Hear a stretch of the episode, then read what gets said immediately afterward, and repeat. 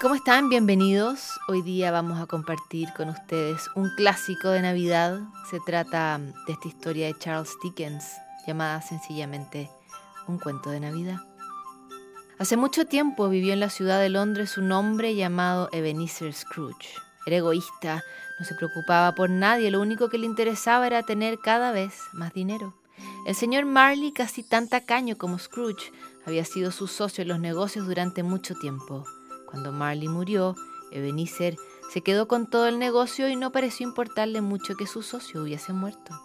Para el señor Scrooge, lo único importante era trabajar, trabajar y trabajar para hacerse cada vez más rico.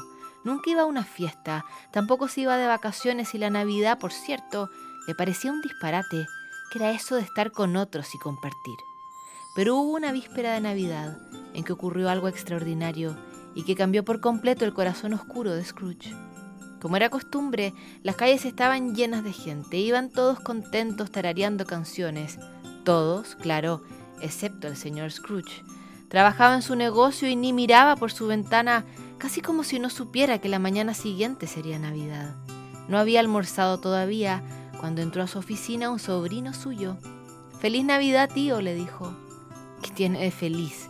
Todo el mundo sonriendo y sin trabajar. Espantoso me parece. Bueno, tío, en Navidad la gente se reúne y disfruta de los amigos y de la familia. Había pensado que te gustaría venir a mi casa a comer esta noche con mi mujer y conmigo. no, yo no tengo nada que celebrar. El sobrino del señor Scrooge no estaba sorprendido, pero de alguna manera se entristeció. Todos los años trataba de inspirar en Ebenezer el espíritu de la Navidad y nunca le resultaba. Cabizbajo, se dio media vuelta y se marchó. Se despidió al salir del empleado más leal de su tío, Bob Cratchit, un hombre bueno que trabajaba duro para cuidar a su familia.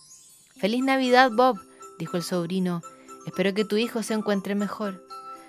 Bueno, el frío no es la mejor época para su enfermedad, pero es un niño muy alegre y esperamos que poco a poco se recupere. Feliz Navidad para usted también, señor. Cuando Bob terminó su trabajo, se levantó y se despidió del señor Scrooge. Mañana no vendrás a trabajar, ¿verdad? refunfuñó Ebenezer. Bueno, balbuceó Bob. Mañana es Navidad, señor. Ya, espero que el día siguiente estés aquí bien temprano para recuperar el tiempo que vas a perder. ¿Qué es eso de Navidad? Una excusa para no trabajar. Sí, señor, así lo haré. Y feliz... No, no, no, nada. Adiós, Bob, interrumpió el señor Scrooge. Cuando cayó la noche, se marchó a casa. Por el camino se encontró con un niño que vagabundeaba solitario. ¿Me da una moneda para algo de comer? Ebenezer esquivó al joven. Su dinero era suyo y nunca gastaba más de lo necesario ni siquiera en él mismo. Scrooge vivía en un edificio lúgubre y ruinoso como él, en el que solo estaba él. El resto de los vecinos se había marchado por el terrible estado del lugar. Sacó la llave para abrir la puerta y al acercarse a la cerradura se llevó un susto que casi lo tumba en el suelo. ¿Dónde estaba la cerradura? Se le apareció la cara de su difunto socio Jacobo Marley. Abrió rápidamente la puerta y subió a su habitación. Se encerró asustadísimo, pero sin creer lo que había visto. ¿Habrá sido una alucinación? pensó Scrooge aterrado. Comió poco, solo, a media luz, miserablemente. Cuando terminó se metió en la cama y se tapó con un montón de mantas viejas para no tener que prender la estufa de carbón. Le parecía un despilfarro. Apenas hubo cerrado los ojos, sintió una brisa fría desde la ventana. Bah, juraría que la cerré, reclamó mientras se levantaba a revisar. En ese mismo momento vuelve a aparecerse ante él el fantasma de Marley. Ebenezer Scrooge, el hombre que todos pensaban que no tenía corazón ni miedo, cayó al piso de puro susto. No es a mí a quien debes temer, dijo el fantasma de Marley. Estoy aquí para advertirte de lo que te espera si no cambias tu miserable vida. La avaricia hará que acabes como yo. Soy un fantasma que vaga sin rumbo. Deja ya tu vida y evitarás tener un final tan patético como el mío. Esta noche recibirás la visita de tres espíritus. Escúchalos, porque ellos te mostrarán lo que pudo ser, lo que es y lo que será. Solo tú puedes cambiar y sin terminar la frase, el fantasma de Marley desapareció en la chimenea. Ebenezer volvió a su cama y se escondió entre las mantas roñosas. Sonaron las campanas del viejo reloj de la ciudad y tal como había advertido Marley, se presentó el primer espíritu. Era el espíritu de la Navidad pasada. Posó su mano sobre Scrooge y ambos salieron de su habitación volando en medio de la oscuridad. Pararon frente a una casa y Scrooge exclamó, Esa es la casa en la que crecí. Esa era mi preciosa hermana. Pobrecita, ya no está. La echo de menos, se lamentó. Continuaron el viaje y Scrooge también pudo verse con un antiguo amor al que abandonó por culpa de su obsesión por hacerse rico. Ebenezer bajó la mirada apenado. Esos recuerdos lo habían puesto triste, podía darse cuenta de que había momentos en su vida que no había sabido aprovechar y ya no podía recuperar. Regresaron a la habitación y justo cuando Scrooge iba a acostarse para reflexionar sobre lo que había visto, las campanas del reloj volvieron a sonar. Apareció entonces el majestuoso espíritu de la Navidad presente. Ven, Ebenezer, acompáñame.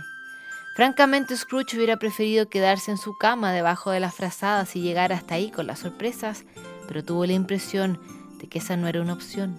Como nunca en su vida obedeció al segundo espíritu.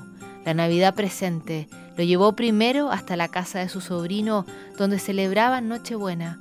Justo al momento del brindis se asomaron por la ventana sin ser vistos. Por mi tío Ebenezer, decía el sobrino alzando su copa. La segunda estación fue frente a una casita humilde en el barrio más pobre de Londres. Al acercarse Scrooge, pudo ver a Bob, su asistente, rodeado de su familia, algunos amigos, contentos todos en medio de lo casi nada que tenían. Junto a Bob estaba Tim. Cojeaba y estaba pálido por su enfermedad y confirmó Scrooge que era verdad que Bob necesitaba un mejor sueldo para cubrir el tratamiento que el niño necesitaba y que no le habían podido dar. Ebenezer pareció ver ante sus ojos su corazón tan negro y endurecido como una piedra, y justo en ese momento sintió como si un trueno le estremeciera el pecho, un dolor tan grande que lo devolvió a la realidad, y como ya suponía lo que iba a pasar, se sentó al borde de su cama a esperar la tercera visita de la noche. Casi de inmediato apareció el espíritu de la Navidad futura, oscuro y con el rostro cubierto bajo una capucha tétrica, llevó de vuelta a Scrooge al barrio más necesitado de Londres. Pudo ver ahí lo que le deparaba a Tim y su familia. El niño había muerto y habían quedado todos en una desolación tal que se habían abandonado a su peor suerte como si ya nada tuvieran que perder. Mientras se alejaban de esa casa en profundo duelo, pudo ver al niño que le había pedido una moneda a la salida de su despacho por la tarde. Iba corriendo por las calles y quiso saber para dónde iba. El espíritu de la Navidad futura señaló las puertas del cementerio de la ciudad. Scrooge se preguntó por qué un niño iría con tanta prisa hacia allá. Mientras lo seguían, se detuvo frente a un tumulto que comentaba el suceso del momento. Alguien había muerto, todos querían comprar alguna de las posesiones que había dejado, pero nadie lloraba por él. ¿Quién es el muerto? preguntó Ebenezer al espíritu de las Navidades por venir. No hubo respuesta solo una seña para que siguiera su camino. Se detuvieron frente a una tumba recién cavada. Estaba oscuro y para que pudiera leer lo que la lápida decía, la cara del espíritu se encendió como una fogata y entonces el anciano deletreó lentamente Ebenezer Scrooge. Ni siquiera había pronunciado la última letra cuando sintió que caía un pozo sin fondo y gritó que no quería morir. Despertó sin aliento de un brinco en su cama, tapado con esas mantas añosas, las tiró lejos y era de día y de pronto ese hombre avaro insoportable sintió algo nuevo, se sintió contento de estar vivo y con esa alegría se vistió y salió a la calle dispuesto a aprovechar lo que interpretó como una nueva oportunidad. Lo primero que hizo fue regresar a la casa de Bob, su asistente, con el pavo más grande que encontró en el mercado. Al abrir la puerta y encontrarse a su jefe del otro lado, la sonrisa de Bob se borró de un plumazo porque pensó que había cambiado de idea y lo haría ir a trabajar. No te asustes, dijo el nuevo Ebenezer. Solo he venido a dejar un regalo y este pavo para tu familia y para ti. Mañana mismo te subiré el sueldo y arreglaremos tu horario para que puedas cuidar más a Tim. Bob no podía ni respirar ni decir nada de la impresión y antes de que lo lograra Scrooge se había marchado sonriente. Iba a la casa de su sobrino Pasaría la Navidad rodeado de su familia y algunos amigos, y así sería durante muchos años más.